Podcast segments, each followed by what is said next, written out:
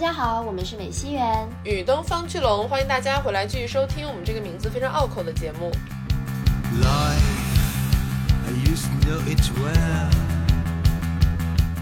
在过去的将近十年的时间里面，内娱是有一条流量飞升的方法的。就不管你是演耽美，还是去参加选秀，还是通过一个特别好的作品的机会成为爆款流量，然后接下来你就高枕无忧了。就是你只要完成成为流量这一步，而且我们这地方特指是男演员、男流量。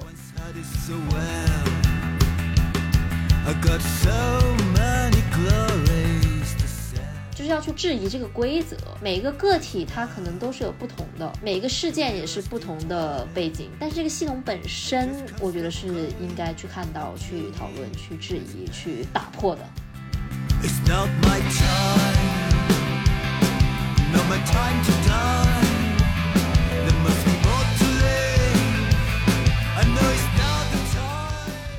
我们始终觉得，一定程度上来讲，流行文化是我们社会的一面镜子。我们好像一直试图在从流行文化当中挖掘到我们自己的社会变迁的印记。就是我们在流行文化、娱乐新闻里面所看到的一些趋势，它其实是跟社会上大的趋势是相辅相成的。不能说谁造成了谁，更应该说是大家是共同变化、共同发展、共同变迁的。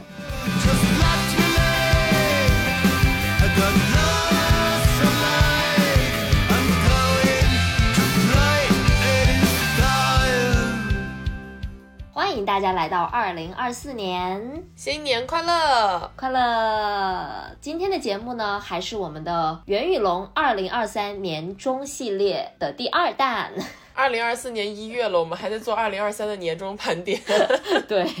就彰显了我们这个 lay back 的精神，我们就一直是个很 lay back 的博客。没错，懒懒散散的。那秉承着这种懒懒散散的精神呢，我们去年其实没有赶上任何的娱乐话题热点，赶上了一个 Barbie。哦，那是准备好了的，就是 知道这个芭比这个时候上映，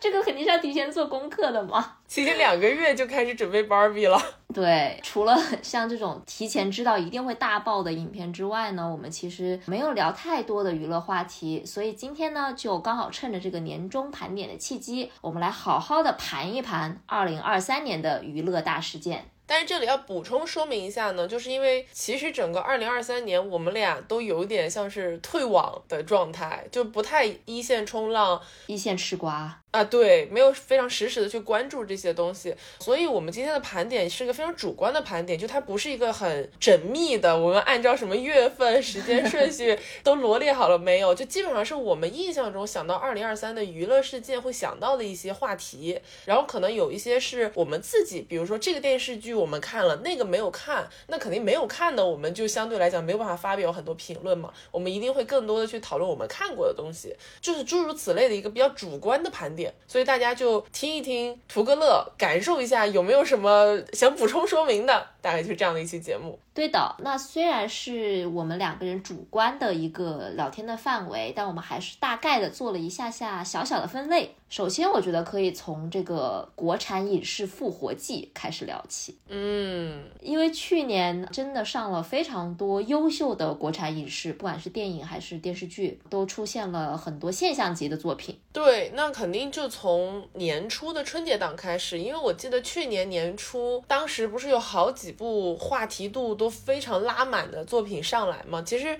我现在回看去年春节档，至少有四部电影是马上能想起来的，《流浪地球二》《满江红》《无名》还有《深海》。蛮大混战的，对，很多人都在说我是先看哪一部，因为四部是完全不同的取向，完全不同的类型，探讨的话题也完全不一样。大家看完了之后，就经常会出现那种，比如说一个人很喜欢《流浪地球二》，但是很讨厌《满江红》；另外一个很喜欢《满江红》，但很讨厌《流浪地球二》。无名和深海也是的，我周围有朋友很喜欢深海，也有朋友很讨厌深海，就诸如此类的这种，你会发现它的口碑特别两极分化。这个春节档，然后我记得整个春节档大多。吵架就是因为这些，究竟哪个电影更好的问题，或者哪个电影辱女了啊？对，是的，因为性别话题或者说影视剧当中的性别意识，我觉得是二零二三非常崛起的一个新门类的讨论。那如果说到哪个电影辱女了，反正已经过去一年了，我就开始大胆爆言，我觉得每一部电影都辱女了。我觉得这样说可能是一个就是稍微比较情绪化的发言，但是其实非常客观来讲，我觉得这些电影当中都有非非常明显的厌女的情节在里面。像是《满江红》是它大面积的被拎出来讨论了，而且它的一些艳女的表达是非常露骨的，可以说在它情节的设计当中。但是其实每一部电影都逃不开，因为我当时记得，呃，聊《流浪地球》的时候，当时二这里就一直在讲说，其实当时吴京的那个角色和他的妻子的那个角色的设定，包括刘德华和他的荧幕当中的妻子的那个角色设定，就是他们整个婚姻或者恋爱关系等等，都是服务于这个男性角色塑。塑造的，然后这个女性角色她后面一定会下线，就死掉，就像是我们之前讲冰箱中的女人这个问题一样，就大家都跑不掉。你这样讲，其实就没有一个真的做的非常好的在女性角色塑造上面的作品。对，所以从春节档的这个大混战就可以看出，就像你说的，去年的整个娱乐圈、影视圈一个很大的话题点就是女性话题。之后我们也会反复的提及到。不管怎么说吧，我觉得有这样的讨论肯定是一件好事儿。至于拉踩，就 持有保留的态度吧。对我同意你的这个观点，就是在于说，我认为在讨论流行文化的时候，批判当中的厌女表现，强调我们应该让更多的女性角色拥有人物弧光，不是说一定要塑造什么特别高大上的女性角色，而是她至少是一个有成长、有变化的，她不能是一个扁平的二维角色吧，对不对？这个肯定是好事，但是我觉得经常会看到很多的这种，不管是影视剧迷，还是一些饭。饭圈的纷争会把女性角色或者说女性话题拉出来当靶子，就是说这个是我互相攻击的一个工具，这个东西是我们应该都不赞同的。这四部作品其实大家都探讨了很多了，所以我们就不去展开就它作品内容本身去进行表达。但是其实今年我呃，其实现在是去年了，二零二三年。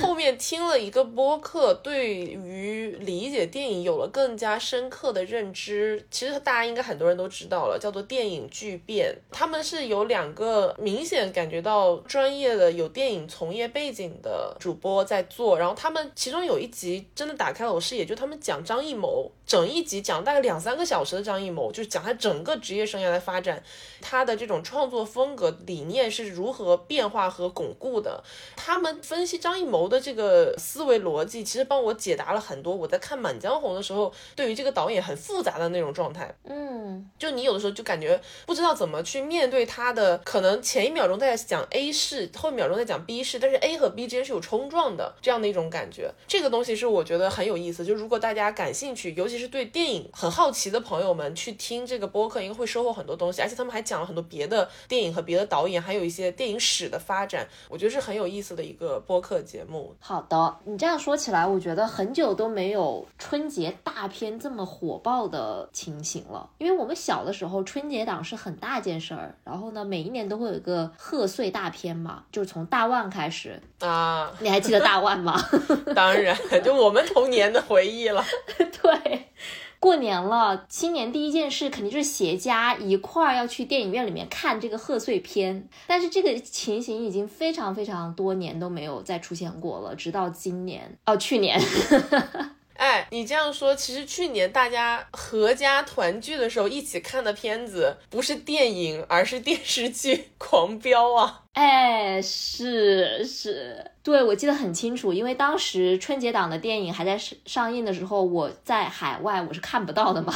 满世界都在讨论，我就觉得非常的疯魔，感觉很孤单。然后呢，直到《狂飙》出来，我说，哎，可以在网上看电视剧，然后我就非常实时的追了这个电视剧，怎么样嘛？然后就真的很好看，很香。这个才是春节档真正的爆款。嗯，对，你说的对。关于《狂飙》，大家都已经讨论了很多了嘛，但是我还是想说的，就是他真的树立了一位，尤其是在国产剧当中非常独特的黑道形象，就是高启强。因为张颂文老师的演技实在是太好了，好到你会忘记他是张颂文，你就知道他是高启强，他是卖鱼的，后来变成了一个大佬。在国产影视里面，我们已经看了太多太多的好人，我们其实很少能看到恶人，而且。是那种有人物弧光、有人物魅力的恶人。就他为什么恶，他是怎么样走到这个地步的？其实，在大部分的影视剧里面，你很难看到的嘛。你只知道他是一个坏人。那在这样一个比较平面的坏人的衬托下，好人显得也不那么的立体。但是在《狂飙》里面呢，因为高启强的这个形象如此的立体，所以就使得安心的形象更加的很难得。我觉得高启强是那种很难得的，会让观众去共情的这么一个坏人。就是一定有一些时刻是你觉得他走到后面那一步可以理解的那种，就是当然他有过火的时候，但是总的来讲，你看这个人物的发展，你会觉得，嗯，他是有一些外部环境使然的原因在里面的。然后这个东西就是大家，尤其是生活的重担嘛，因为他前期的一个变化当中，其实大家都能够去理解、去共情，所以我觉得他是一个很有复杂性的反派角色。嗯，而且除了高启强。之外，像你刚刚提到的安心，这个其实我们之前在很多节目里面都讲过，这是我们两个都共同非常喜欢的一个角色，色就感觉很久没有见过这么好的正派人物了。他是一个让你觉得很了不得的这么一个正派角色。除了这两位大主演之外，其实这个片子里面贡献了非常多精彩的黄金配角。我觉得这个是一个片子能成功的一个很大的标准，就是你现在想到狂飙，不光会想到这两个人，你还会想到比如说李想、张彪，你会想到高启盛、老莫，想到陈淑婷，对，会想到很多这种黄金配角，然后每一个人拎出来，你都知道他是一个独一无二的、非常不同的这么一个角色。这个就是说明这部剧虽然它从中后期开始有一些明显的剧情删减和 修改。使得它前后好像不太连贯，但是因为人物立起来了，所以大家愿意继续往下看，想要看看这些人物不同的命运和结局。这个东西是真的能够像钩子一样勾住观众的心的东西。对，就是我感觉除了安心以外，其他人身上你都能看到非常明显的好与坏、善与恶，所以它很好的体现了人物人是有多面性的这一点。就算是安心，他是这么好的一个好人，他的短板也非常非常的突出，他就是不够圆滑，然后呢，他就是有很多这样那样的固执、麻烦，然后不懂得变通这样的毛病。对，但是你这样一说，我想再强调一下，我觉得《狂飙》贡献了这么好几年以来，至少在大陆的片子里面最好的女性角色之一吧，就是陈淑婷。嗯，陈淑婷这个角色是一个非常复杂的角色，作为一个一出场就不是好人方的，就是我方的这个大 boss 级别的这种女士，一路到后面，你会发现她整个对于人生的规划，包括她为什么选择了高启。强，她对于儿子高晓晨的这样一种关怀等等，她是一个非常难得的，会让我们觉得哇，她不光很立体，她还很强大的这么一个女性角色。而且她的强大不是那种说很单薄的，我现在是一个大女主，然后她最后什么爱爱情事业双丰收的那种传统意义上的大女主，而是一个就是很扎实的、很接地气的这么一个女性角色。就她不是普通的一个大佬的女人，她的人物是有自己的成长线的。就包括一开始她是怎么样所谓的择良木而栖，到后来她选择要离婚，要离开高启强，要带着孩子离开这种纷扰的世界，到最后车祸等等的这一切，她其实都是一个，就像你说的很饱满。然后这个跟那个演员高叶肯定是分分不开的。而且我觉得最好的是，终于贡献了一个不是单薄的御姐形象。然后除了人物和剧情之外呢，我觉得他做的非常好，就是我个人很喜欢的一点，就是它的氛围感，因为它设置是在广东嘛，在南方，让我觉得很亲切。你知道今年有多少人去江门打卡那个理想坠楼的地方吗？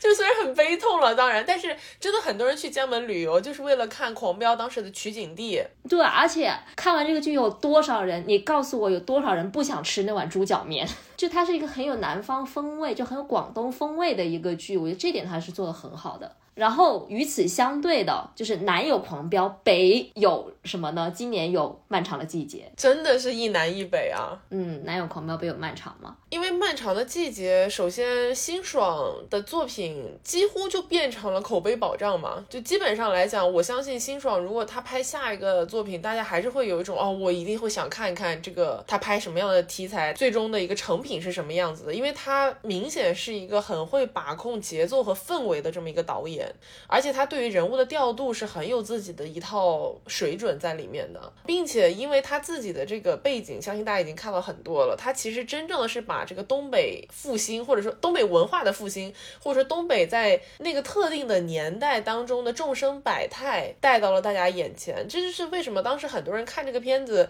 都会说，哦，我可能生活在一个有相似背景的环境和时代当中，我小的时候也经历过这个片子当中所描述过的那样一种社会变迁，会引起大家很多的共鸣。所以这个是《漫长的季节》，它是今年你知道吗？国产剧评分最高的一个片子，唯一一个破九的，在豆瓣上。对，而且其实这几年我们很明显能看到很多的这种东北文艺复兴的作品，不光是影视剧，包括文学创作和音乐，包括像老旧的这个歌。对对对，很多人就说这种文艺复兴复兴的是什么？是那种对于黄金年代的缅怀。所以很多人就在讲嘛，说这个主人公王响，也就是范伟所饰演的这个角色，他是一个下岗工人。然后为什么这个片名叫做《漫长的季节》？就是他是被困在了九八年的那个冬天。他缅怀的不仅仅是说自己的儿子在那个时候死去了，他妻子后来也死去了，就随着他儿子的离去而上吊自杀了。除此之外，他怀念的更加是那个黄金的年代，因为那个时候每个人都有自己所谓安排好的生活，有着所谓自己的道路，但是一瞬间大厦崩塌，所有过去的规则、人情世故、人际关系等等的都不复存在了。所以这个漫长的季节既是祭奠他对于自己家庭的这个想念，也更加是对于过去的那个自己、过去那个年代的缅怀。所以这是很多人为什么这么喜欢这部剧的一个原因。我觉得他的确是把当时那个年代感、氛围感给拿捏了，刻画的非常的好。但是呢，也有人说这个文艺复兴里面，你其实看不到女性的付出和女性所失去的东西。就比如说王响他的妻子罗美素。这个美素姐她的人生故事其实应该也是很精彩的，但是呢，我们在电视剧里面只能看到非常片面的一些。然后其中还有包括秦昊所饰演的宫彪，他的妻子黄丽茹，她的一个人生的改变。虽然说剧里面有一些的暗示，有一些线索，但是他们都不是这部剧的主角。然后呢，你其实看不到他们在整个下岗的过程中所遭遇的一些痛楚吧。漫长的季节应该是贡献了本年度争议最大、讨论最热的性别塑造和阐释。因为这部剧它是围绕着一桩悬而未决的杀人案而展开的嘛。最后呢，我们其实是会发现，当然这里就剧透啊，剧透预警。如果你还没有看这部剧，就跳到下一个时间点。最后大家是会发现，其实是女主人公沈墨杀死了另外一位女性角色殷红。然后我记得当时大家说这部剧的人物塑造或者剧情很厌女的，有一点是说这两位女性之间的女性友谊，因为她们是朋友一开始，但但是后来呢，因为种种原因，殷红出于非常复杂的各种各样的原因吧，她就。把沈墨给出卖了，最后呢，害得沈墨遭到了富商的强奸。但是总而言之，就是这个转变让很多人觉得这是一个非常厌女的一种思维，就是说了最后还是这两个女人之间的一个争斗，然后最后导致了一个更大的灾难的发生。而且最后他的这个杀掉殷红的这个手法也非常的残忍。但是其实，在我这里看来呢，我觉得殷红和沈墨是非常典型的，就是上野千鹤子老师《厌女》那本书里面写的圣母与娼妓的形象。沈墨呢，就是女大学生，然后非常的有知识、有能力，可以把它归到这个圣母的，就是美好的女性的形象这个身上去。那殷红呢，她是因为从小家境就不好，所以在夜总会上班，可以说是一个陪酒女吧。然后呢，她的人生就等于说是困在了这个夜总会里面。他唯一的出路可能就是希望有一天能找到一个有钱有势的，并且可以真心喜欢他的人。那但他这个形象就是非常符合娼妓的这个形象。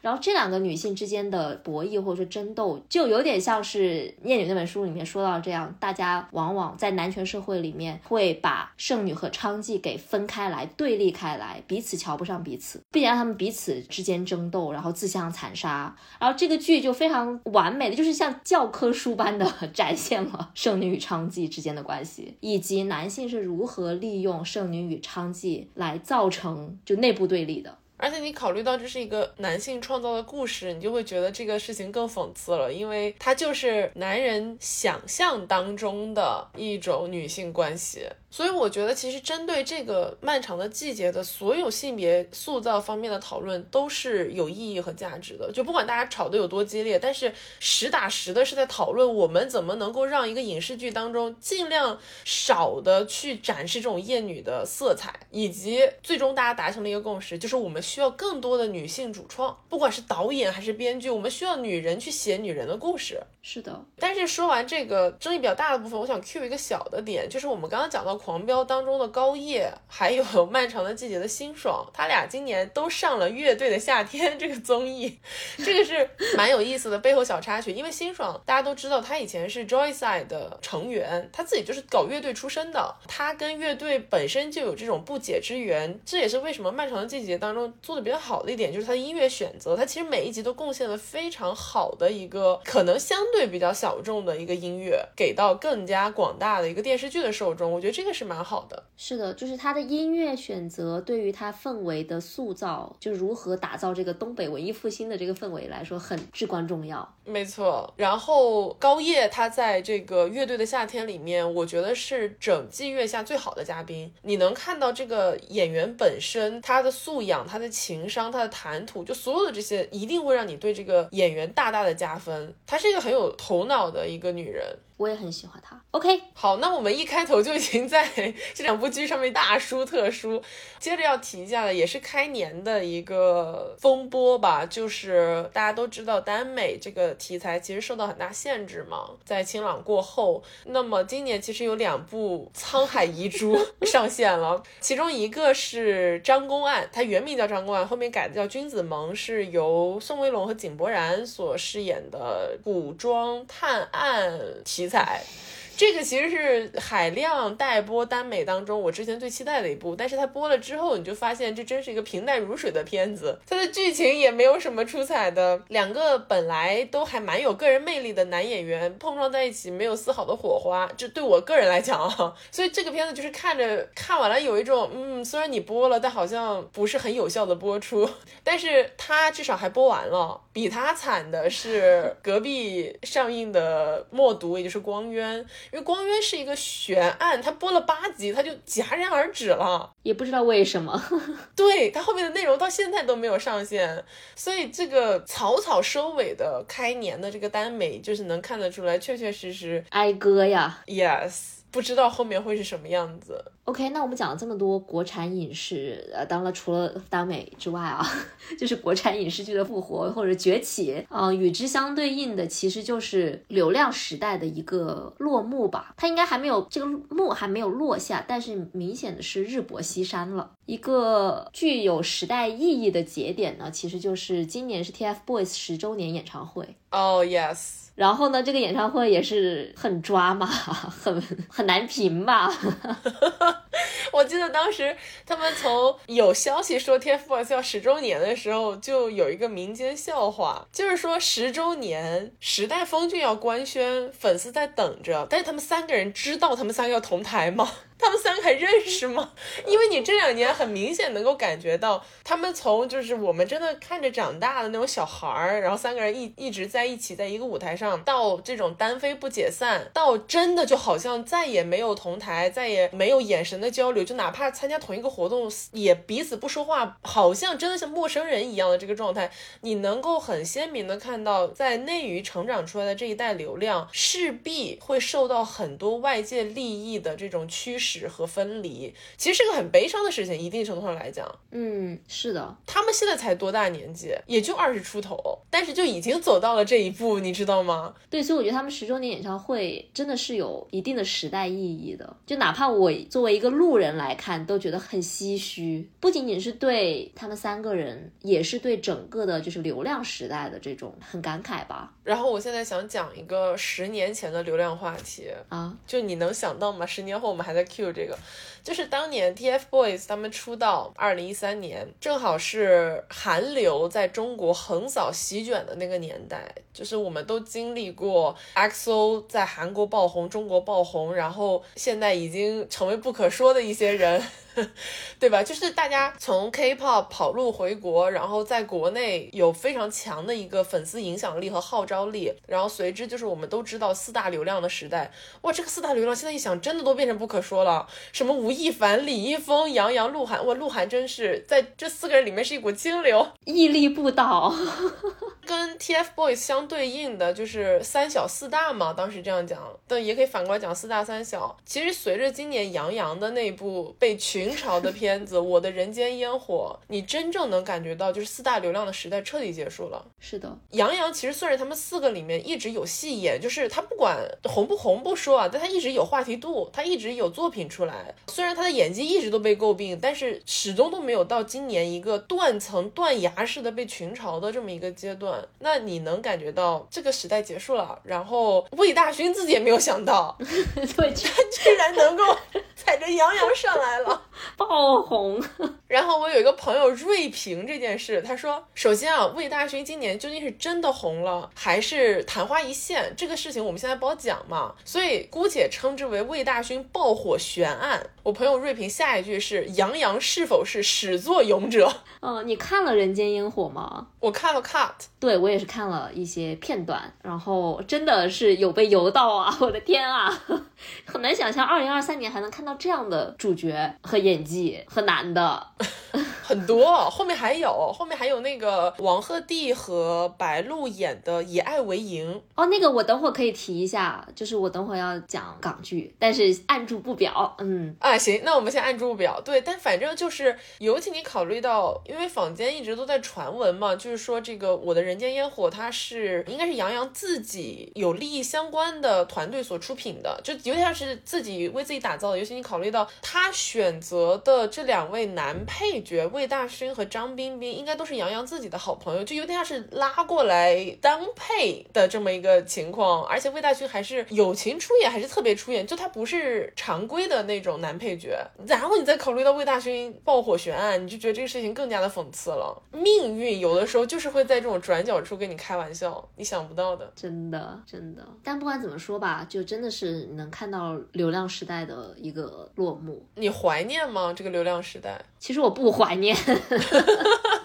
因为没有什么好的东西作品出来，因为你明显能够看得出来，流量时代的终结一定是跟好的作品出来、好的演员出头是同一时间发生的。在这样的一个对比之下，你就能看到，比如说我们刚才聊的《狂飙》啊、《漫长夜》，虽然他们可能有自己这样那样的一些问题，但是演技都是没得说的。就这些剧为什么好看？除了他们氛围感好，然后剧情紧凑之外，很重要的就是演员的演技过关，让你看着不会有违和感，不会出戏，能够紧紧的抓住你的眼神。你说的是对的，我觉得这个其实有一点跟刚刚说的耽美的落幕是可以关联的，因为在过去的将近十年的时间里面，内娱是有一条流量飞升的方法的，就不管你是演耽美，还是去参加选秀，还是通过这样那样的一个特别好的作品的机会成为爆款流量，然后接下来你就高枕无忧了，就是你只要完成成成为流量这一步，而且我们这地方特指是男演员、男流量，对于女流量来讲，这个路是非常艰难。的，但是对于男艺人来讲，这个路是相对简单很多的，是可以真正做到一步登天的。但是现在其实就是说，这个一步登天的方法它越来越少了，或者它慢慢的，你哪怕能够获得一些声量，但是你不可能真正像当年那个量级了。某种意义上来讲，可能是可以提供一个相对更好的公平竞争的机会，相对公平吧，只能说，对，这是肯定做不到绝对的，因为现在就变成那种，你知道内娱有多少代爆咖吗？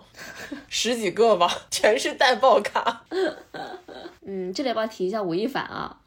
跟大家报告一下他最新的近况。大家应该都知道，但是你说没有啊？就是他的那个案子宣判了嘛，判他是有罪的，那他就不服，正在上诉，二审正在进行中。但是呢，反正一审下来的结果是，我记得是要判刑坐牢，完了之后他一出狱也要被遣返回加拿大。然后因为在加拿大他也犯了当地的法律，所以呢，估计回加拿大也要继续坐牢。但如果他要去美国的话呢，好像是他的一些案件里面是在美国。发生的，所以他要来美国肯定也会遭到检方的这个起诉。反正呢，希望他可以得到应有的下场。然后关于吴亦凡，我们之前已经做过一个专题了嘛，我觉得那个就讲的已经非常清楚了，就是他的时代的终结不仅仅是说他这个人的问题，当然他自己有很大的问题，他也是标志着一种娱乐系统运作的终结。是的，既然讲到丑闻这个范围，非常让人 震惊的，就是二零二三年有好多娱乐项的丑闻在发生，而且都是一些我们很熟悉的人，对，甚至都不完全是娱乐圈内人士了。更多的像是比较有讨论和公众关注的一些人物，比如说张继科。哇，张继科那个是我记得是年初的时候爆出来的料嘛，然后我觉得到现在没有人能够超越他的这个，他不是丑闻了，他这是刑事犯罪啊，因为他的那个事件是双重恶劣嘛，就首先他是一个赌徒，他是常年流连于赌场进行这种金额非常大的一种赌博行为，而且很多人后面复盘就是讲，其实他的这个。运动员生涯的终结，就是跟他自己的这个恶习有很大的关系。然后在这个基础之上，他大家之前都能看到上了很多的这种综艺节目啊，或者怎么样，其实就是说白了来娱乐圈捞钱嘛。这个行为就是有点像是为自己一直在填窟窿，然后这个窟窿填不满，他居然还会用自己女朋友的，当时现在已经是前女友了的这种私生活的亲密照片去抵押。我觉得这个事情简直就是难以想象的恶劣，这是什么级别的人渣？恶劣，恶劣，恶劣，我都不知道怎么评了。现在回想起来还是觉得很震惊，太恶劣了。对，但是就他没有被告嘛，因为没有人告他嘛。所以他就他能逍遥法外。对。呃，那就说一些有被告的吧，让我们来把目光移向台湾，因为台湾今年是经历了比较大的米兔的运动，这个爆料真的是一环接一环，然后非常多的女艺人，不管是现在在圈内的，还是已经退圈的女性，都站出来一起来指证过去他们曾经遭受过的一些伤害，其中比较我们比较知道的吧，或者说是我们这个年代的人比较知道的，比如说是黑人，就是你看过。黑社会美眉吗？当然了，读书的时候看的呀。对，总而言之就是黑社会美眉里面的，我不记得她是会长还是一个就是大姐的这个角色的大牙。大牙呢就发文出来指认说，黑人在过去他们一起工作的那些时光里面，对他进行了多次的性骚扰，然后呢说了很多的细节，然后黑人又否认，完了什么什么，然后那个范玮琪也出来说我要支持我的丈夫，结果他们就是发那种澄清函嘛，被疯狂打脸，就整个事情他又让你觉得很生气，又觉得很好笑，因为他们的澄清手段实在是太。拙劣了。但不管怎么说呢，黑人当时就他们夫妻两个去告了大牙，告他诽谤。然后呢，最近判下来说是上告失败，等于说是说大牙的指证是有证据的、合理的嘛，没有诽谤，所以是个比较好的结果。但是呢，当然也有很多其他的悬而未决的一些爆料或者是民间指控，比如说很恶劣的炎亚纶的那个事件，败坏了我们 YYL 的名声。对，因为我们袁宇龙一直都是 YYL 的缩写。然后结果炎亚纶真的，我天呐，炎亚纶这个是让我特别冲击的一个，这个真的是有一种知人知面不知心的感觉。你觉得怎么说？小的时候也是看着飞轮海那四个人蹦蹦跳跳的，然后上各种综艺，演各种电视剧，对吧？然后虽然这些年间大家也会拿他们四个开玩笑或者说些梗什么的，但是你不会想到炎亚纶是一个性侵惯犯，因为他这几年的形象塑造的蛮好的，真的，他是塑造了一个非常勇敢的。因为他是就出柜了嘛，然后有话直说，非常有情商，然后呢，经常会说出一些金句，让你觉得很有共鸣的这样的一个形象。但是呢，当这个受害人耀乐出来指认他的时候，所有人都还是会觉得有些就是那种情理之中，但还是很意外。而且最让人不舒服的是呢，他在耀乐举行的记者发布会上面没有提前预告，直接冲进去，在镜头面前向他道歉，就是非常有作秀的成分嘛。然后当时你就看到耀乐他压低了自己那个鸭舌帽，头低下来，根本都不敢抬起来。就是你知道一个受害人在面对加害人的时候是怎样的一种恐惧心理？就这件事情，我觉得炎亚纶做的太恶心了。我觉得像是炎亚纶，包括刚刚说的黑人，还有等一下会提到的黄子佼，就他们这些人的一个很大的共同的特点，就是尤其是在娱乐圈这样的一个名利场当中，你真的是能够看到有名气、有权利就是可以为所欲为的。包括我们刚刚讲的吴亦凡，还有后面会提到的史航，就他们会利用自己的这样一种我是名人，我很红，你跟我发生点关系，就是你应该是感恩戴德那种。心情你知道吧？然后就用这个东西去理所当然的剥削其他人、压迫其他人，我觉得这个是非常令人作呕的事情。哎，是的，对不起，我又 Q 回黑人，因为你现在回看《黑社会美眉》这个节目，你就会觉得非常的不适，因为他们都是一群小姑娘，很多都未成年的。这一群小姑娘里面就一个黑人，这个男的。然后呢，他们上康熙就呃，话说回来，康熙真的是一个太好的节目了，因为所有的这些现在台湾爆出来的新闻，你回去看康熙都能有迹可循。就比如他们上康熙的时候，你就能明显看到大家就是会调侃说啊，黑人你这个是坐拥后宫啊，然后他们还会说你会不会有偏爱的这个美眉，你知道就疼爱的美眉这种，嗯，超级恶心的。哎，但是你不觉得这样侧面也说明另外一个问题吗？就是其实很多事情圈内人都是知道的，但是大家都没有说什么或者做什么。这就是 Me Too 的意义呀。对，但这就说明这个系统是腐败的，就不管是在内娱还是台娱，它都是腐败的。然后就是个系统本身出现了问题，然后现在是需要去纠正它。然后说到那个康熙，简单提一句黄子佼那个事情吧，我就觉得就他这太疯批了，他就是就是又是一个让我觉得很生气，但是更多的是好笑。就是他被人家也是指认性骚扰了之后呢，不知道怎么他就崩溃了，然后呢，突然间开始，突然就发了一个直播，而且直播的那个画面也非常的让人不适，不知道他是坐在马桶上还是坐在椅子上面，然后呢，穿着那种大拖鞋，然后手在那里搓搓的，就整个让你觉得很不舒服，然后就开始讲自己多么的可怜，然后呢，被什么大小 S 或者是那个鞠婧祎被逼着要嗑药什么等等等等这些的，想要以此来转移。这个公众的注意力嘛，就非常的可笑。这个人，他就有一种我死了谁也别想好过，完蛋吧，一起下地狱吧那种感觉。是啊，就是没有意识到自己的问题啊。对呀，他就觉得自己受害者啊，我只是被别人诬告了或者怎么样，甚至他都没有说自己被诬告，他就直接说我多惨，我这个人生过得多么的不容易，我在娱乐圈里面摸爬滚打，巴拉巴拉巴拉，就好像在给自己找一个开脱的借口一样。反正就是很好笑。如果大家喜欢看康熙的话，网上应该有很多就是康熙的考古片段。非常的精彩。接着这个性侵的丑闻还没有结束，二零二三年真的太多这种令人不适的丑闻了。就是我们之前跟张春老师对谈那期节目里面，其实提到了说史航的这个事情。史航虽然他不算是一个严格意义上的娱乐圈中人，他其实经常出现在各大的这种综艺节目里面，他是一个文化名人的形象。然后他利用自己这种所谓的打引号的大作家的头衔，虽然他也没有什么真正的特别好的作品，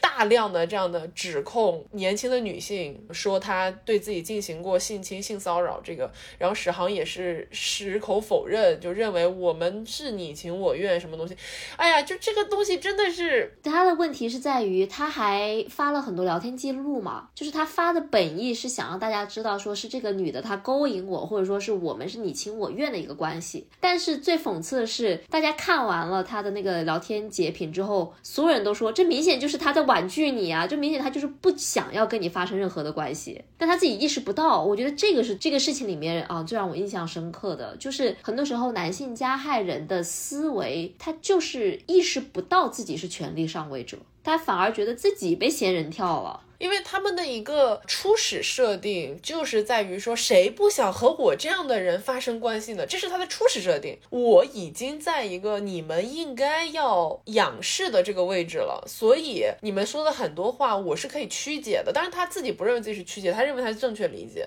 所以在这个里面，你就是能明显感到这个认知差异。这个认知差异本身就是赤裸裸的反映出来了这个社会当中的一些大家对于自己位置的认知的问题。但不管怎么说啊，我们刚才上述出了这么多的丑闻爆出来，其实我还蛮感动和欣慰的。就是之所以会有丑闻爆出来，就是因为有人他勇敢的站出来了，去指控了，并且都是实名指控的。所以这些事情发生了，当然是非常的令人伤心和愤怒的。但与此同时，有这么多的人站出来为自己发声，或者说为其他的女性朋友，甚至是就是支持他们的网民，大家这么的团结，然后有这样的意识，我觉得是非常棒的。那接下来的问题就是在于我们要怎么办？有这么多问题了，应该怎么解决它？对，尤其是在于这些问题，它其实有共通性的，它不分国界，它不分是哪个鱼，哪个鱼都有这个问题。米兔从美国烧起来，一路烧到全球，现在到东亚来了。到东亚来，内娱我们看到，台语我们聊到，还有其实今年关注度非常高的一个性侵问题，其实发生在日本，而且是我们非常熟悉的杰尼斯。唉。杰尼斯是一个，就是其实承载了很多我们青春回忆的，就是杰尼斯当中有非常多我们喜欢的，在学生时代就开始看他们的作品的这样一些偶像，而且他们也是养成系偶像。到了事情发生的今天，你现在回想，你再回看我们以前了解的所有关于杰尼斯的事情，那个感觉是非常颠覆的。而且我其实自己也在想一个问题，就是哪怕从我们开始看杰尼斯的那个时代，至少十几年前了，到现在，我们当时难道没有听说过杰尼斯的这个 Jason，就是 Johnny，他一直都有这些争议，他其实一直都有说是不是对于年轻的男孩子有各种偏好，或者说杰尼斯内部是不是有这样的一些丑闻的系统等等，就其实这些声音一直都有出来，但是因为杰尼斯一直都没有承认过，或者说他们在日语至少。之前的影响力一直都非常大，很多离开了杰尼斯的人他会被封杀嘛，对吧？他你再也听不到他的声音了。所以其实我们也从来没有把这些东西真的很认真、很仔细的去思考过，就是觉得哦，他有，然后就过去了这个事情。我是好像没听说过。或者说，我真的就是听到了这个传闻之后，就真的抛诸脑后了，因为我没有什么记忆。那可能是我真的听说过，嗯，就是因为我记得 BBC 的那个纪录片出来的时候，当时你知道，其实很多人，包括我自己，那个感受是，感觉这些事情之前就听到过，当然没有这么大量的就是呃受害人出来指控，但是就这些传闻它一直都在的，它不是空穴来风，就它你始终感觉我过去一直有持续的知道这些事情，但是没有到这么一个赤裸裸的呈现在你。面前的时候，你好像就觉得哦，很多事情我可以视而不见，然后我就忽视了。反正我有在反思这个，就作为观众，或者说作为这个流行文化的受众，我自己在这个过程当中是不是应该更加谨慎这个问题。而且杰尼斯现在已经就彻底坍塌了嘛，它不存在了嘛？真的是感觉到非常的复杂这个心情。我觉得说的直接点就是，它永远的改变了我看以前物料的心情。哦，是的，就是我再也不可能用以前的心情去看。看我所了解的杰尼斯的很多很多的人了。然后这一切的始作俑者，而且尤其你考虑到，因为 Johnny 就是坊间称呼叫爷爷嘛，他其实就前几年去世的。他人死了之后，这些事情才开始被提起，或者说才可以被大面积的这样曝光。这个事情你想想就更讽刺了。你想追溯他的责任，想让他去承担他犯下的这些罪行，都不可能了。对这个事情，我到我到现在还没有看 BBC 那个纪录片，我光看简介或者是大家复述的这个。内容已经很难受了，就我不敢想象我要去打开这个纪录片，去真的去听到那些受害人他们所口述的自己的经历会怎么想。这里面跟一般的这个 Me Too 的指控还有一点点的不一样，是在于我们跟这个所谓的受害人吧是有过很紧密的这个情感连接的，就这一点会让人很不知所措。就像你说的，你现在再去回看他们以前的一些物料，就是这些 idol 的物料啊，包括他们上节目，其实经常会讲到他们在公司内部的一些故事，包括他们跟爷爷的一个互动，是就爷爷喜欢谁或者怎么怎么的，你就不敢再看了，太黑暗了。但是呢，我觉得是我们是应该要正视这些问题的。就现在时代已经变了，现在如果再有一点点类似的这样新闻流传出来之后，我相信他所受到的舆论的境遇是跟当时是完全不同的。嗯，你说的对，我觉得现在就是我们大家的认知其实比之前要进步了一些。而且我觉得有一个心态是我自己吧，至少很想去规避的，就是有的时候我们可能对一个流行文化，不管是人还是作品，投入了很多的情感和心血，我们花了很多的这种精力在里面。在这样的一个情况下，有的时候你听到一个丑闻，第一个反应是啊，不会吧？就或者说它不能是真的吧？就会有一种逃避的心态在里面。但其实很多时候接受它是真实的这一点，我觉得非常非常重要，就是不能帮他。开脱 不能视而不见。嗯，好，那讲了这么多沉重的丑闻，我们来讲一些轻松的丑闻吧。还有轻松的丑闻？没有，不是，也不是轻松，就是它离谱到让你想笑。就是陈牧驰的这个事情。这个名字可能大家听着还有一点点陌生，但是如果说到封神，大家可能就知道了。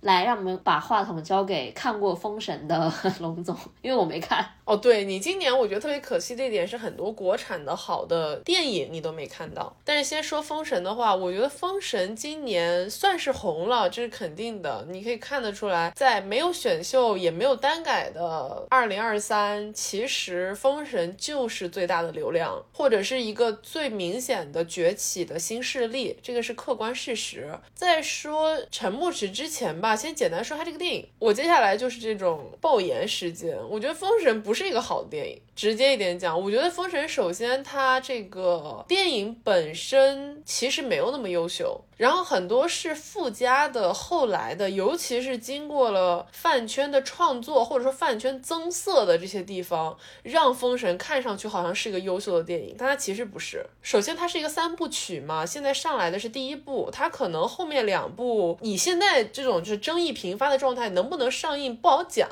但是这个三部曲故事本身，跟大家都很熟悉的这个《封神榜》，然后从殷商的终结到周朝的崛起，这个故事。其实大家从小都看嘛，那他在里面做了非常多的这种人物润色和一些新的人物剧情的互动，这些东西我觉得都只是说是一个合格的国产电影，但是你说它真的有好到评价那个程度吗？没有，而且这个片子当中，当时就一直在强调的说乌尔善他花了非常大的价钱去做了各种特效，去实拍了各种场景，是了，但是你看这个电影的时候，就会很明显的感觉到他有一种导演在努力的说。你看我这个地方花了多少钱，但它其实并不是说呈现在你面前让你完全信服的那种特效效果，你知道吗？更多是一种成品展示，就是快看我付出了很多努力拍的这个东西。但我觉得这个电影本身说的直接点就三个字，就那样，真的是爆言啊。对，真的是爆言。我真的这个话压了半年多都没讲，就是我觉得《封神》的火爆其实是在填补内娱的空缺，就是因为大家没有什么东西可以看了，就没有什么可以搞的。就我们讲的这个搞的意思是，传统像流行文化一样，就每年能搞个选秀，能看个单改，就是那种传统的这种爆款流量方面的东西。所以《封神》出来了之后，尤其是里面有很多，你说新鲜也不是非常新鲜，但至少就是之前没有成为流量，没有在流量作品当。中崭露头角的这样一些年轻的男性演员，他们突然之间就变成了炙手可热的内娱的一大块肥肉。但是这些男性演员，你究其本身，他们的业务能力，他们的这种各种方面的条件，真的有达到一个被大家追捧至此的程度吗？我觉得没有。当然，这样话反过来讲，过去几年的流量达到了吗？也没有。所以其实本质上，他们只不过就是另外一批新的流量而已。你这个角度我觉得蛮好的，就是说以前没有看到过的。不愧是我们的娱乐圈小博士哇！我这个头衔感觉下这个称号已经 对对，因为我印象非常深刻，《封神》是一个它一上映我就去看了的电影。它在上映之初受到了一个口碑评价，和它随着这种饭圈的增色、二次创作。人物描绘、玩梗这些事情发酵之后的这样一个评价，其实是一个明显的上升趋势的。所以，与其说这个电影好，不如说是看电影的大家为它进行了非常多的锦上添花。然后大家喜欢的是这种我能共同参与这个电影，我能够去全新的去理解这些人物角色，我能去诠释这些演员的这个过程，其实就是传统的不管是选秀还是单改培养流量的那个方法嘛。尤其是这个电影在二零二三年度贡献了很多这种磕 CP 这个方向的创作和讨论，其实它基本上就是二零二三年在 CP 界的一个比较顶流的内娱的讨论嘛。其实就是我觉得看电影的女性观众比较厉害，比电影的主创团队厉害。然后在这样的一个基础之下，嗯，费翔不谈啊，因为他是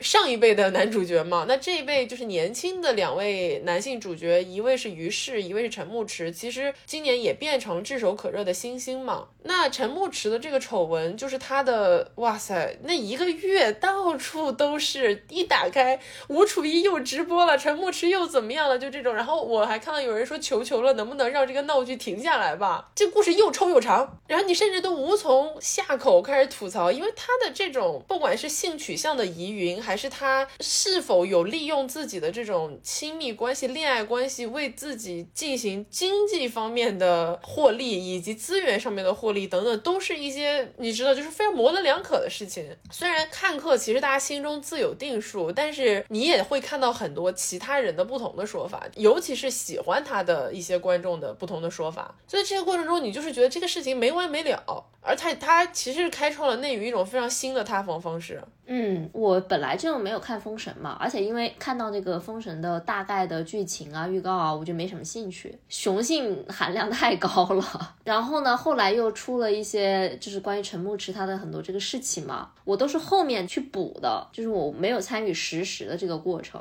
但是我补完之后，我看到最好笑的一个点评，就是说这个故事告诉我们，不管是谁都不要养男人。嗯。会被背刺。对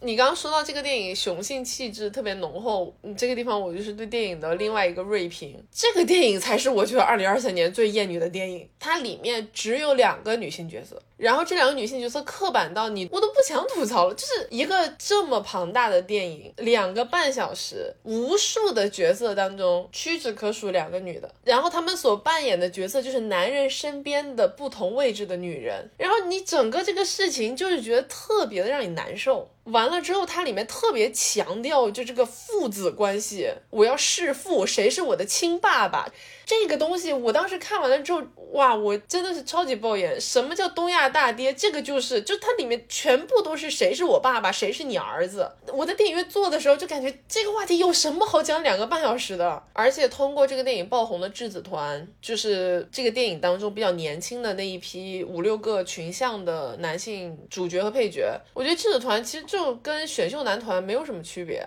然后大家也同样经历了这种，就是哇，觉得他们乍一看很不错。我刚看完电影的时候，我也觉得哦，好新鲜的面孔。但是慢慢你就觉得哦，这个卖腐又强行要解绑，然后又矢口否认我们在卖腐等等这一系列的这种行为，不就是常见的以前的套路再来一遍吗？吃尽了红利，但是翻脸不认人，我觉得可没劲了这个事儿。OK，那讲了这么多厌女的性侵的丑闻也好，影视剧也好啊，我觉得我们是时候要放眼向外面去望去，来看看我们的邻居们都在做什么。因为过去的一年呢，其实出了非常多的大女主的爆款剧，而他们都是来自于要么是港台，要么是海外。所以我觉得很值得去盘点一下吧。那我们先从港台开始说起好了，因为离我们比较近嘛。台剧这几年一直都很厉害，包括电影也是。其中我个人最喜欢的呢是《造浪者》。我今天是不会讲啦，因为我会把它放在下一期年终盘点，也就是关于影视的一个年终盘点里面去讲一下。简单来讲的话，就这部剧塑造了一个让人非常耳目一新的女主角色。是的，而且这部剧探讨了很多非常有价值的社会议题，非常敢拍，非常有。所以它的豆瓣词条都被下架了。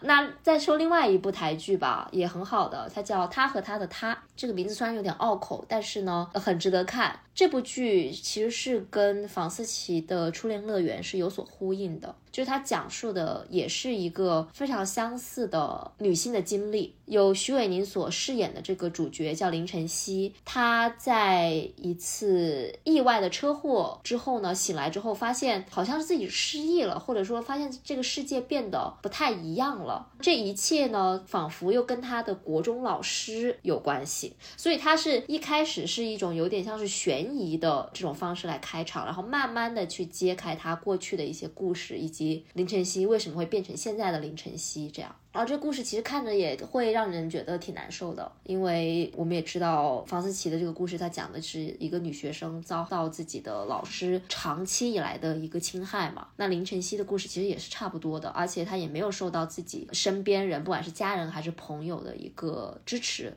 而且这部剧里面，它是非常直白的拍了性侵的那个片段、那个场景出来，这个在很多的影视剧里面其实很少见的，就是我们会看到。很多就是强行发生性关系的这个片段，但是他拍摄的那个视角会让你明显的感觉到它是一个男凝的视角，但这部剧的拍摄的视角是从那个女性受害者的角度出发的，然后它的一些特写啊，它的一些非常抽象的。一些影像其实非常有力量，让你看到之后就能够感同身受。所以我觉得能拍这样的题材，并且能把它拍好是很不容易的。呃，你说的他和他的他，其实会让我有点想到二零二三年内娱拍的一个片子，叫做《不完美受害人》。这个片子是周迅、钟楚曦和林允主演的。这个片子讲的故事应该是取材于刘强东案，就是一个受到了大老板的酒醉之后的性侵事件的一个。姑娘怎么样慢慢的通过法律去维权？然后后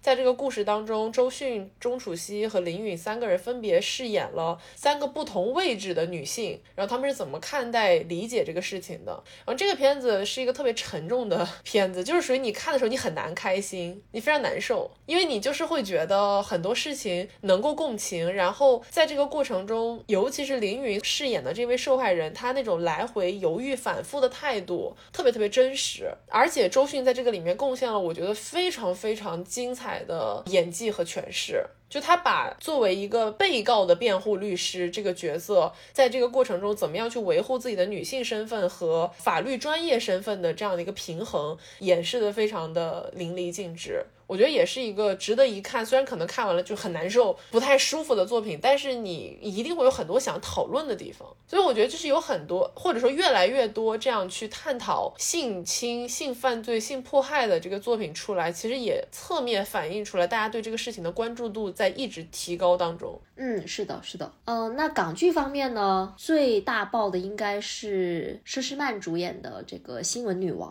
这个片子也有很多争议哦，你别说。它是有很多争议，我并没有说它是个好片子。但是呢，这部片我觉得它能这么爆火，有一个原因就是跟它同期上演的有另外一部内娱的，也是讲新闻、讲记者的剧，就是《以爱为营》。那个是记，等一下，我都不知道白鹿在里面饰演的是一个记者，我以为他就是一个霸总甜宠剧。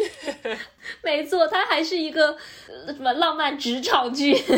天呐 y e s 就是白鹿所饰演的那个女主在里面是一个记者，然后这两部剧同时播放，就真的就是高下立判。新闻女王的爆红离不开同行的衬托。真的太离谱了，就是因为我没有看《以爱为营》，我只看了《新闻女王》，然后我看的时候就觉得它也不是说有那么的好看，就它不是我的一个 type。但是呢，我后来看了一些《以爱为营》的片段之后，我顿时觉得《新闻女王》真的还挺不错的，没有对比就没有伤害啊。就新闻女女王，与其说它是一个讲新闻行业的剧，它其实更加像一个宫斗剧，就是 TVB 非常擅长的宫斗、勾心斗角、权谋，然后特别特别特别的抓马。哦，我有看到别人吐槽，就是说你们打工这么拼吗？就大概这个意思吧。我也看到了，很多人就说打工谁像他们那么拼啊？下面就有人回复，没有办法，港女就是这个样。对，呃，但反正如果是喜欢 TVB 或者喜欢宫斗这个类型的剧的朋友们，应该会很喜欢《新闻女王》哦。我觉得可以这里提一下，就是《新闻女王》里面其实它是也是以案件为线索展开的嘛，至少有三个跟女性相关的案件，就是跟我们刚才聊的这些话题都相关的，一个是家暴，然后另外一个是职场性骚扰，还有一个是职场性侵。我其实不是特别喜欢这部剧对于这几个话题的处理，就它显得非常的说教和肤浅。就是这些案件或者说话题，他们每个人可能也有自己的立场，然后呢，也进行了一些辩论、争论，这样子出了一些金句。但是我觉得这一切都是为了他们的权谋、权斗去服务的。就是这部剧对这类型案件的表现手法，你看不出任何的关怀、人文关怀。它更加像是一个炙手可热的话题。我懂，就是那种他把这个表象展示给你看，但他其实没有挖掘任何的内核，甚至他的内核还是很封建的那样的一种思想。对，就打个比方来说吧，就是职场性骚扰的那个事件。简单来说呢，就是这个剧讲的是两大阵营后面变成三个的争斗，其中一个阵营是佘诗曼，她这个新闻女王所代表；另外一个呢是一个男主播叫卓吉，卓吉仔。然后呢，其中有一次台里面就出了一个爆料，就说有人指控这个主播 G，也就是 George 啦，性骚扰其中一个女员工。然后后来发现呢，这个爆料本身是他们捏造出来，就拳斗的过程当中捏造出来的。但是呢，其实真的是有这么一位员工，他曾经提交了报告，就说我要指控这个 G 对我性骚扰什么什么之类的。但是最荒唐的是，最后发现这个指控的女员工，她其实自己单相思，就是她很喜欢这个男主播，然后呢会错意了，她觉得这样子只要这个男主播身败名裂之后就能够跟他在一起，什么巴拉巴拉，就很离谱的一段情节啊！哦，其实我看完那个地方就弃剧了，哦，很不舒服。对，而且他那里面还有很多，比如说佘诗曼饰演那个角色是去劝说这个女员工不要去把事情闹大。因为你的证据不足啊，然后这个社会对于女性很苛刻啊，就是你需要成为一个完美的受害者才可以怎么怎么怎么样，就是你知道老一套。所以就是说嘛，它的内核其实很封建的，因为它不是一个真的是探讨女性话题，它是一个宫斗剧。Yes，但是呢，在同行的衬托下，她的确是一个非常优秀的女大女主剧，而且它里面是三大女主。哎，但是我觉得这样的大女主就是我觉得可以没有的大女主，因为真正的大女主就是现在时代的演变下，大女主的定义已经在发生变化了嘛。我觉得整个二零二三，在我这里最大女主的，你知道是什么吗？是重启人生。那是的呀，嗯，这种就是她不需要是什么建功立业，她不需要成为一个多么伟大的人，但是重启人生里面所刻画的那种女性形象，真的是这几年你能够看到的最。好的那种女性形象，以安藤英所饰演的这个女主角为首，她身边有三个朋友嘛，她们四个算是比较重要的女性角色。其实每一个人的性格，然后每一个人那种非常生活化的、接地气的那种表达，就大家都是普通的、平凡的女子。但是都在把自己的生活过得好，过得精彩，过得踏实。这个东西我觉得是很难得的，这是真正生活意义上的大女主。而且大家说了很多遍的，虽然我们一直没有做重启人生的专题节目，但是其实这个剧是二零二三年非常打动我的一个片子，就是它里面展现了真正的非常鲜有的，甚至一定程度上前所未见的女性情谊。那个感觉就是说，我们是可以女性互帮互助、扶持着生活下去的。而且那种女性情谊的真挚程度，就是通过她一次又一次的重启人生，你感受得到的。就是他们做的很多事情是为了拯救朋友，是希望自己的朋友不要经受可能他上一世知道的一些悲剧、一些挫折，希望他的朋友能够幸福，然后彼此之间为互相考虑，最后老了之后一起住在养老院，转世变成四个小鸟站在电线杆头上。这个就是我觉得二零二三年特别打动我的一个画面，你知道吗？而且我看重启人生的时候，真的有一个地方是潸然泪下了，因为安藤英所饰演的这个女主角，她已经重启了三四次人生了。在她第一次的人生当中，其实有一个认识，但是一直不够亲密和熟悉的同学，呃，就是水川麻美所饰演的那个角色，其实相当于是本作的女二号嘛。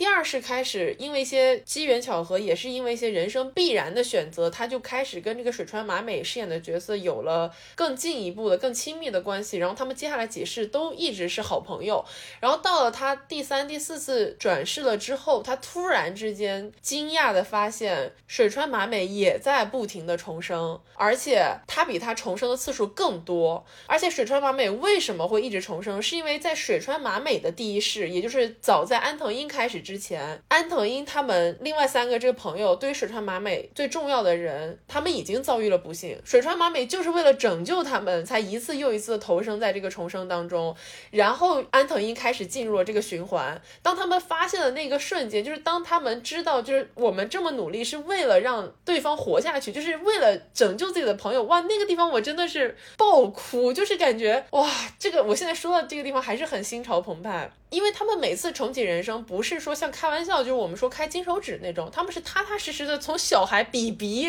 重新再活一次，每次都活到三十多岁，然后遭遇不幸怎么怎么样，你就是能感觉到这个东西是很难得，他们都活了一百多年了，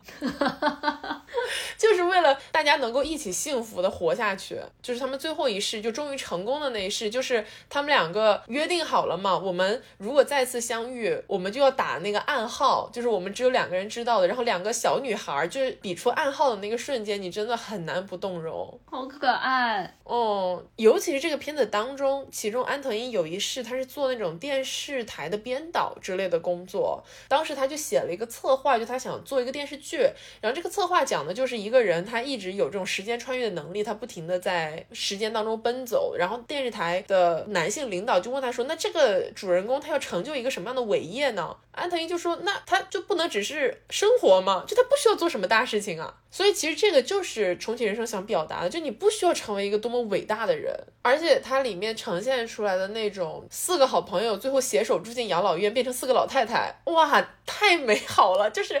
我们经常讲模板的缺失嘛，它正好是弥补了这个缺失。就是说，你的世界当中没有爱情，你能有什么样的生活？因为在大部分的女性，哪怕是大女主电视剧当中，你仍然是需要爱情的。你的世界的运转是跟另外一个爱情的对象有紧密关系的。但是在重启人生当中，他告诉你的是，你可以没有这个东西，但你仍然过着幸福的生活、充实的生活。这个是一个踏踏实实的范本。嗯，我觉得你说的非常好。我们也是需要平凡的英雄嘛。哦，说到范本这个事情，我觉得就可以聊到一部综艺了。嗯，就是我们之前还专门开过一期节目聊过的《海妖的呼唤》。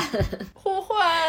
呼唤，因为这部综艺里面也提供了非常多的女性范本，不能说范本吧，它就是告诉了女性还可以这样活，你可以温柔，你也可以是个恶女，你可以很强，是个大姐，你也可以是小狼狗、小奶狗。是海妖的呼唤，我觉得我们那期已经激情澎湃的安利过了，如果大家感兴趣，可以回去听那期节目。那同样跟《海妖呼唤》时间差不多的，就是《芭比》，就我们一开头也讲了，我们为数不多的真的立刻就出了节目的 Yes 的全球大爆电影，然后也让格雷塔成为了全球应该是年冠票房当中唯一一位女性导演，非常了不起的成就。这个都是我们在专题节目当中讨论过的，如果大家感兴趣，可以回去听。这个也侧面确实反映出来一个时代的变化，就我觉得我们今天。聊娱乐话题真的很难规避聊到性别问题，就是你能感觉到这个话题是全球范围内成为了一个 trending，大家都需要更多的、更多元的性别表达，所以让我们就拭目以待，二零二四年会怎么样吧。听到这里，你是不是觉得我们本期节目要结束了？但是并没有，我也以为本期节目要结束，我还嗯了一下，我看到你满脸写着疑惑，对我心想还有好多，我们还有半页纸呢。OK，讲完了这么多影视的东西，我们来聊一下综艺吧。回到内娱。内娱的综艺，我觉得今年一个比较大的可惜就是大家少了很多的欢笑。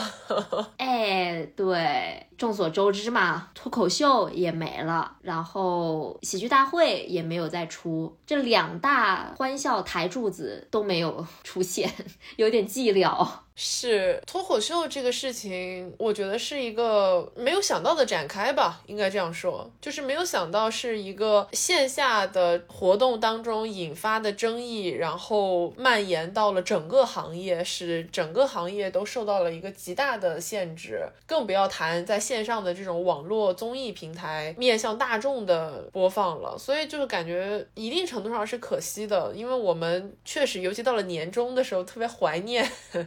每年这个时候的一些段子啊、欢笑啊、讨论啊，谁讲的更好啊，谁又讲了什么主题啊等等，而且能看到很多，至少是效果文化当中已经有名气的那些脱口秀演员，很多都在就业去从事影视行业了，你看到了吗？你说的也太委婉了吧？嗯，而且很多脱口秀演员开始开播客了。哦，是的，切切实实的影响到了我们呢。行业内卷，行业内卷，真的。但就像你说这个事情，你虽然知道脱口秀它不可能长青，但没有想到它来的这么快，这么突然，势头这么猛。对，我觉得看到很多脱口秀演员在就业的时候，真的是真切感觉到这个行业可能很难复苏，非常可惜吧。但是喜剧大赛是因为那个，嗯，因为今年米未去做了乐队夏天，对对对，嗯，今年月下三也是一个，虽然大家都说不如前两季，但仍然算是贡献了一些蛮好的音乐舞台的。就是我今年看到的好的音乐的现场表演，仍然是在月下三这个。个综艺当中，所以就是月下，虽然大家每年都说哦，今年就是最后一季了，不会再办了，不会再请新的乐队了等等，但是其实他如果继续播，我还是会继续看的。但是你今年看的最好的 live 居然不是在线下吗？我今天看的最好的 live 是线下的。因为今年其实不是今年了，我们一直在说今年，但其实是二零二三年，这才第一个星期，我们还没有把这个时钟播到二零二四。二零二三年的这个线下的演唱会、音乐节全部都重开了嘛，而且大家就是投入了前所未有的高涨的激情，哇，三年没看过 live 了，大家都冲向了这种不同的演出。我先说一下我今年看过最好的 live 吧，我今年看过最好的 live 是 TK from 领时雨，这个如果大家听过我们二次元音乐那期安。力的话会知道，领时雨是一个我们俩都很喜欢的乐队，日本的。然后 T K 是其中的主唱，也算是整个乐队的核心骨嘛。当时其实你就在节目当中有讲过，你非常喜欢东京参种的那个主题曲 Unravel。T K 他后面来深圳开 Live House，然后我去看了，然后现场大家大喊 Uncle，然后让他出来唱 Unravel。真的在现场听到 Unravel 的时候，哇塞，真的。一开始是清唱嘛，就肯定那个效果哦，鸡皮疙瘩。是的，那个是我觉得我今年看过最好的呃线下 live。对，然后因为很多大热的歌手的演唱会，我其实都没有去看。就比如说一直在重开的五月天啦，对吧？这种 周杰伦啦，嗯，是。然后五月天这个大家也都知道，在年末的时候陷入了非常严重的假唱争议，这个就不评了。我这个也没什么好评，因为我们俩谁也不是五月天的粉丝。对，五月天真的开演唱会开到家门口，我们也不会真的想要去听的这样的一个受众，所以就按下不表。但是确实，今年为什么大家对五月天讨论的这么激烈，也是因为他们在一个城市连开好多场嘛，背靠背的这样演。所以其实你从一个合理性的角度去揣测，也会觉得说那。你这样高强度的演出，其实对于整个乐队的这种，尤其是主唱的损耗是非常大的。就你明显会有一些状态的变化等等，然后大家会有一些质疑，这种高强度的演唱会究竟是为了粉丝，还是为了他们自己的商业利益，对吧？所以这个是我觉得有这个争议出来是很好理解的。在内娱这种演唱会重开，然后音乐节特别风靡的，看上去非常欢腾的气氛之外，其实今年还是娱乐圈有一些让人很冲击、很悲伤的新闻。比如说啊，李玟的去世。嗯，因为李玟确实是陪伴不光我们这代人，陪伴很多代人走过了很长的一个岁月，留下了非常多好的作品，并且他本人是一个很好的人，很友善的人。跟他合作过的非常多的同行工作人员都出来讲过一些他的故事吧，其实能够帮我们描绘出一个非常真实的巨星的人生，而且他的离世又非常的突然，所以这个就显得特别特别的冲击。他的逝世带来了，我觉得有两个特别大的话题吧。第一个其实是当时大家对于《好声音》这个王牌的内娱音综的回顾和揭露。其实关于《好声音》是不是有内幕，以及它整个节目制作过程当中是否有各种贿赂、勾结这个事情，其实也是过去很多年间都有一些人陆陆续续的提到过，但是从来没有一次是这么明确的揭示给你看。这个又回到了我们讲了一期节目的，就是说这个系统性的问题嘛。像浙江卫视已经出过非常多大的综艺事故，但是仍然可以在每一次事故之后全身而退，并且它旗下的很多节目都是大家一直说有问题有问题，但是始终这些问题都没办法得到解决。包括《好声音》，它里面所揭露出来那种钱财交易、互换商业利益，所有这些东西都会让你意识到，就虽然我们的普通生活可能离娱乐圈好像很远，但是当他把这个非常糟糕、丑陋的一面揭示给你看的时候，你就是觉得真的是看似光鲜亮丽的这个行业背后，全都是血汗泪。对，而且是这样的血汗泪，是必须要通过一个又一个的大明星，还不是普通的明星哦，是大明星的出世，甚至是离世，才会被众人所看到。那围绕着李玟离世的另外一个很大的讨论的话题呢，就是抑郁症。因为我们可能直到她离世才知道，原来她一直都患有非常严重的抑郁症，她一直都在跟这个疾病搏斗。而且尤其是你想到李玟，她一直展现出来的形象是那么的阳光开朗上进，你很难把这样的一个形象跟抑郁症去联系起来嘛。可能大家普遍认为，啊，抑郁症的患者一定就是愁云惨雾的，每天都是沮丧着一张脸，就身上可能会洋溢着一种抑郁的情绪。但是呢，其实李玟的这个事情告诉我们说，不一定是这样的。当然了，我们可能也会看到，就是将抑郁症外化的人，但同时也有那些把自己最美好、最欢乐的一面展现给大家，但是把最不想人看到的一面藏起来的人。你说的对，然后我觉得这个就是要关注心理健康。我觉得心理健康也是这几年逐渐的从大家都好像不愿意或者说不敢去谈及，慢慢走到了台前的一个话题。就是很多人都在遭受这种心理健康问题的折磨，不管是抑郁症，还是焦虑情绪，还是双向情感障碍，就是其实我们会经常听到这一些的名称嘛。但是有的时候我们都并不足够了解这些名称它究竟代表着什么。毕竟，我觉得这个是非常私人的一个事情。我感觉，除非是你真的身边你自己，或者你身边的人在遭遇类似的事情的话，你可能都很难去找到一个契机或者这个动力去了解它。但是这个事情它虽然很难，但真的很重要。是，所以我觉得关注心理健康是一个对于普通人来讲也非常重要的事情。那是，那是。OK，其实有一个话题，我们应该在讨论 流量的时候就跟着讲的，但是讲着讲着漏掉了，所以现在进行一个紧急补充。其实是今年一个非常大的争议话题，整个下半年大家都在讨论，就是 Lisa 的疯马秀争议事件。这个话题呢，首先它时间跨度很长，从得知这个消息到他真的去演出这个过程当中，大家一直都在讨论。首先，他应不应该去，他能不能去？去他去了会代表什么等等，就是正方反方观点都一直在激烈的碰撞，你能够看到非常多不同的立场在这个话题上面。然后这个话题其实我觉得是一个近些年崛起的女性讨论的一个浓缩到极致的缩影，就它集中了非常多大家关注的议题，比如说这个女性的身体。女性与与传统的展示身体行业之间的关系，压迫和剥削，如果不是显性的，是否客观存在？什么是向下的自由啊？这个话题真的，这五个大字，天呐，贯穿了非常久的讨论。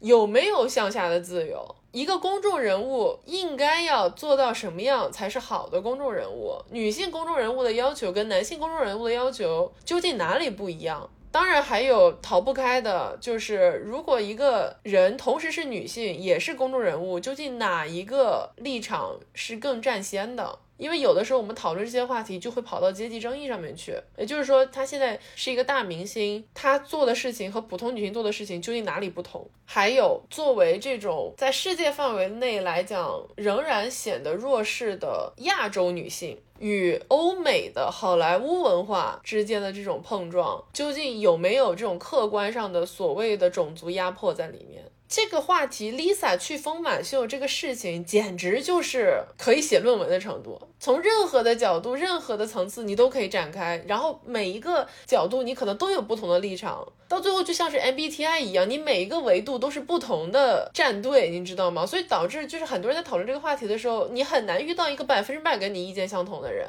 你可能在这个话题上面跟他想法差不多，但是你在别的议题上面又跟他想法不一样。对这个事情非常的复杂，就像你说的，他有太多太多的因素了。从某种角度来讲，他的团队或者是他本人，我不知道是谁做出这个决定要去疯马秀的，但是这个事情的确是话题度爆表了。我个人的感受呢，可能就是作为女性，我们能在多大的范围内行使自己的自由吧，以及这个事情我们要针对的是谁，或者说针对的是什么。是 Lisa 本人呢，还是她的团队呢，还是整个娱乐系统呢，还是整个社会的厌女的这个系统呢？还是就像你说的，当一个亚洲女性到了一个欧美男性为主的一个场所，她所受到的不仅是性别、阶级，还有种族文化的这种压迫呢？它有太多的维度了。我觉得这个其实是我们为什么一直没有真正的选择去做这样一个专题节目的原因，就是我觉得播客有的时候其实也具备着一个完整的综艺单集的效果，就是你有起承转合，所有的事情要在比如说一到两个小时之间有一个完整的结论。我觉得很多时候播客是这样，就是我们会希望一期节目到最后有一个结论，有一个盖棺定论的一个总结，有主题啊。但是在 Lisa 的去疯马秀的这个问题上面，我在整个这么长一段时间的一个很核心的立场就是没有立场。是的。说的直接一点，我觉得我所有的讨论都看了，就是所有方向、所有维度的内容和大家的意见都听取了。然后我觉得，其实每一个人站在自己的出发点，以自己所关心的这个角度去阐述自己的立场，都是有一定的合理性的。在这个过程中，有一点像是社会观察的那种感觉，就是对于我来讲，Lisa 去疯马秀具不具备正当性，或者她应不应该被批判这件事情，远远没有大家后续延伸出来的讨论更重要。所以我觉得我们可能不想在这个事情上达成一个确定的结论，就是说她应该或者她不应该，可以批评或者不可以批评。但是如果真的要在这个事件当中有个立场，我就只有一个立场，就是疯马秀本身。或者说，这种男性创造的围绕着男性的凝视而服务的这个行业，这个东西本身基础本身，我觉得是我有意见的。嗯，我觉得我的立场可能也是，就是所有的关于这个事情后续的讨论，我都觉得是有道理。就听起来有点像是打太极，但是我真的觉得大家说都很有道理。但是我觉得为什么没有人去好好的骂一下疯马秀呢？有啦，只是哦，对，就是是有，但是就是很少嘛。嗯，所以又还是回到今天的说着说着浮现在水面上的一个大主旨，就是体制的问题，或者说这个既定的存。在的，我们首先默认的规则本身，这个东西是有问题的。对，就是要去质疑这个规则。每一个个体，它可能都是有不同的背景，每一个事件也是不同的背景。但是这个系统本身，我觉得是应该去看到、去讨论、去质疑、去打破的。那说到这个，我就可以顺势的讲到一个好莱坞娱乐圈今年最大、最大、最大的一个新闻。就是大罢工啊！啊，是这个就是大型的质疑规则、挑战权威的一个行动。当然了，我们这个在这里不做冗长的分析，也有很多的文章还有播客都讲得非常好了，欢迎大家去收听。这个事情其实对于整个影视来说是影响非常非常大的嘛。然后也可以看到今年就是没有那么多的电影，然后美剧出来了。大家把以前能播的播完了之后，就很多新的项目或者是待播的项目都停了。直到最近，因为最近他们达成了一个一定程度上的和解，所以呢又有新电影出来了。但是很多人都说嘛，今年的这个大罢工可能会在未来几年它的影响会慢慢的浮现的。但是不管怎么样，说回罢工本身的话，我觉得大家应该都是持一个积极支持的态度的吧，应该没有人不支持吧，除非你是大老板。嗯，但是我之前有看到一个我比较新鲜的一个角度，就是每一次的大罢工都是在修正上一次大罢工当中被遗漏的部分，就是每一次大罢工可能都是跟随着一个新的技术的发展而发生的。就是这次罢工，他们的诉求的内容其实有很多，然后其中一个核心或者几个比较核心的内容，其实都是围绕着流媒体的兴起而产生的新的问题。就是流媒体出现之后，演员的或者说很多工作人员他们的分成，他们的收入不应该只是从院线去衡量。而是应该把流媒体上面获取到的利益也进行一个分成，因为他们很多人争取的是一个重播费嘛。重播费就是说，你一个电影或者是电视剧，按照以往的体系的话，你只要在电视台重播，比如说 Friends 这种，一旦重播了，你你这个演员就会受到一个比例的分成。但是那个是以前在流媒体出现之前的规则，现在有了流媒体之后，大家其实大部分的人都会选择从网上看电视了，就传统的电视台、院线这些的。都不是影视收入的大头了，这也是为什么之前我们国内观众比较熟悉的 Scarlett Johnson，他演那个黑寡妇之后非常生气，然后要单挑迪士尼，就是因为 黑寡妇这个电影在未经他同意的情况下直接就上线了流媒体，而没有上院线。那等于说它的整个分成，它的报酬就没了。我之前看到呃一个说法分析，就是说其实罢工不是一个多么罕见的事情，它是一个非常正常的运作。一个健康的劳动系统或者是劳资关系里面，就应该有罢工时不时的出现，这样才能够为劳动人民争取到最符合当下语境的权益。我同意，因为很多时候，作为话语权相对没有那么高的群体，必须要联合起来，才能够去为这个群体大家一起去争取到你应该得到的东西。对，就是工会存在的意义嘛。为什么美国很多的不仅仅是娱乐圈，就其他各行各业都在争取想要形成工会，就是这个原因。但是这个是一个非常漫长且艰难的事情，因为从下而上就是很难的。但与此同时呢，工会它其实也很官僚。那是，它本身仍然是个体制。对，就工会本身它也是个体制，它也会有官僚的那个部分在的。跟工会工作也很麻烦，就是从我的亲身经历出发的话，如果是我个人的话，我就觉得，哎呀，跟工会工作真麻烦。我多希望我是工会的人啊，这种感觉。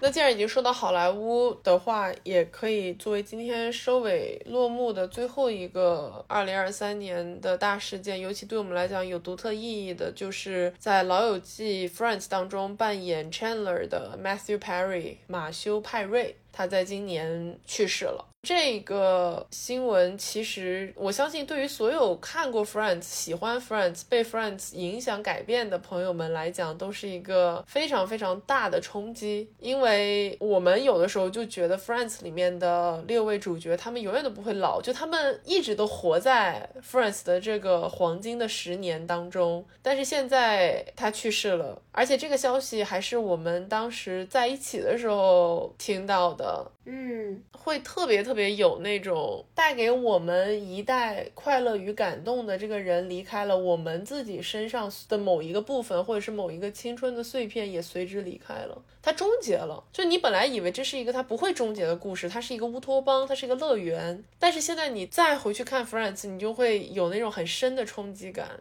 对啊，有人说嘛，《老友记》里面 Chandler 他最害怕的就是孤独终老，他最害怕的就是死去的时候身边没有人。但是 Matthew 他在离世的时候，他就是一个人，是的，真的很难受。这样说不知道合适不合适，但是这几年有很多我们特别熟悉的人都离开了，不光是像 Matthew，包括我们刚刚说的李玟，前几年还有很多都是在我们自己的人生当中留下过深刻印记的人们。可能是我们长大了，可能是真的走到了这种会送别很多人的年纪，对于死亡的认知印记，以及它随之剥离出来的，像我刚刚讲的，我们自己身上的某一个部分的这个感觉是特别特别强烈的。每次看到这种新闻的时候，都想活在当下。是啊，这样说可能特别老套，嗯，没有啊，真的很多人就感慨嘛，幸亏二一年的时候这个老友记重聚了，因为现在他们再也凑不齐人了。因为那之后 Gunther 也离世了嘛，然后今年是 Matthew。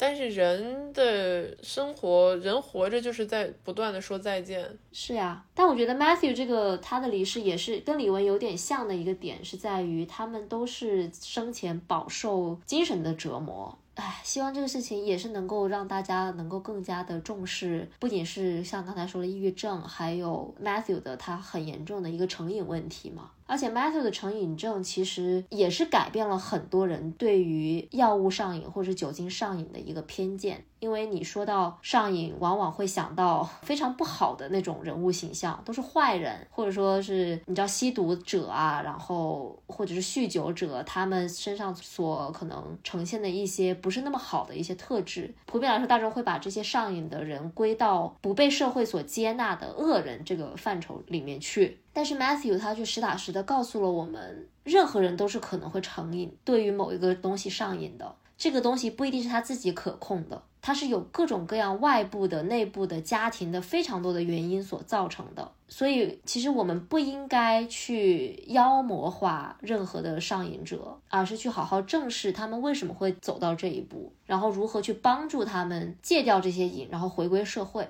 所以这样说还挺悲哀的。如果不是 Matthew，其实大家不一定会意识到药物成瘾这个问题。我觉得你说的很对。这个其实是我们为什么一直以来都非常关注流行文化或者说娱乐相关的议题的一个很重要的原因，就是我们始终觉得，一定程度上来讲，流行文化是我们社会的一面镜子。我们好像一直试图在从流行文化当中挖掘到我们自己的社会变迁的印记。你看，完美的跟袁宇龙的这个口号联系在一起。我们关注这个东西，我们关注就是因为我们想找到社会通过流行文化展现出来的不停的在变化的这些特征。然后像我们今天聊了一整期，聊了这么长的二零二三年度的回顾，娱乐相关的，一定有很多仍然没有 cover 到，甚至我们自己写的一个大大的那种 列表里面，也有很多话题没有聊到，因为时间有限。但是在这些话题背后，我们看到的，像刚刚尤其强调的心理健康问题、药物成瘾问题，啊，然后我们看到逐渐在占据话语权的性别议题等等这些所有的东西，然后我们反抗。抗丑闻，我们希望更多的人去揭露这个系统当中的不公平、不公正之处。其实它不能仅仅局限于流行文化当中，它就是我们生活当中日常的方方面面。这就是为什么我们觉得这个事情是很有意义的。对，就是我们在流行文化、娱乐新闻里面所看到的一些趋势，它其实是跟社会上大的趋势是相辅相成的，不能说谁造成了谁。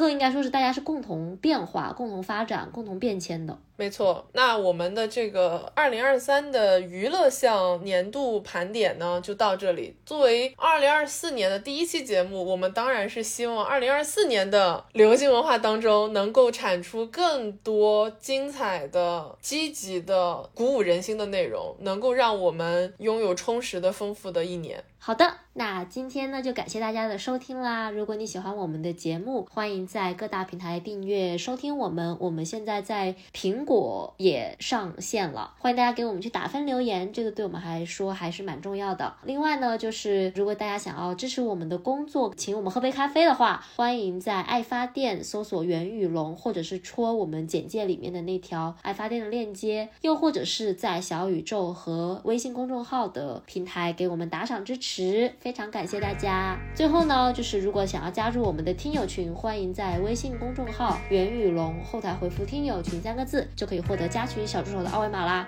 那么下期的节目呢，我们会迎来久违的二零二三年的年度影视安利。嗯，这个名单将饱含我们的热情。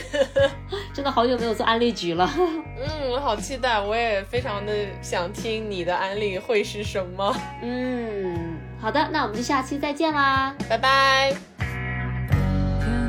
上的一张子，完全的着。